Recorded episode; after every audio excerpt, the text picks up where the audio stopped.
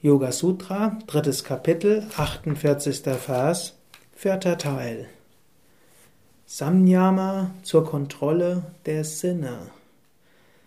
Kontrolle der Sinne heißt auch, dass du in der Lage bist, dich zu befreien von der, von automatischen Reizreaktionsketten. So viele Menschen sehen irgendwo etwas und wollen es gleich kaufen. Menschen hören jemanden etwas sagen und ärgern sich oder versinken vor Scham in den Boden. Menschen riechen irgendetwas und äh, rümpfen die Nase. Reizreaktionsketten auf Sinneswahrnehmung ist etwas, was im Tierreich sich aus guten Gründen entwickelt hat. Es ist gut, dass wir auf Sinneswahrnehmungen schnell und auch automatisch reagieren können. Aber es ist auch gut und es ist ein Zeichen von Freiheit, dass man sich davon lösen kann.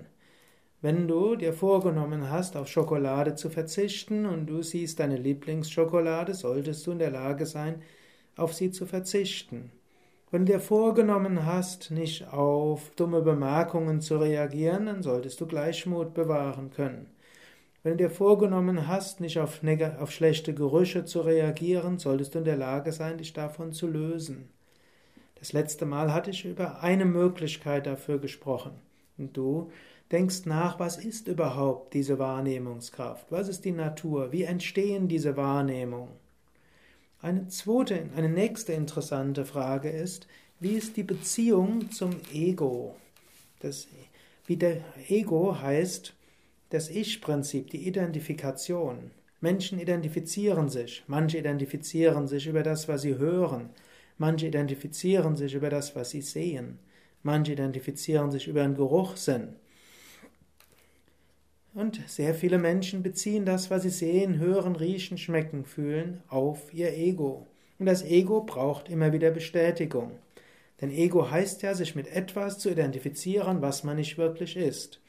Hm, weil man intuitiv weiß, man ist es nicht wirklich, aber auch irgendwie Angst davor hat, das irgendwann zu erkennen, Deshalb braucht das Ego Bestätigung. Und wenn das Ego in seinem Territorium irgendwo gestört ist, dann ärgert es sich oder es wird deprimiert. So werde dir bewusst, wie schnell du deine Wahrnehmungen mit dem Ego kombinierst, wie schnell du Bemerkungen von anderen auf dich selbst beziehst, wie schnell du, wenn du einen Wunsch hast, dich mit ihm identifizierst, wie schnell, wenn du etwas Schönes siehst oder davon hörst, wie schnell du dich damit identifizierst und denkst, ich will das haben.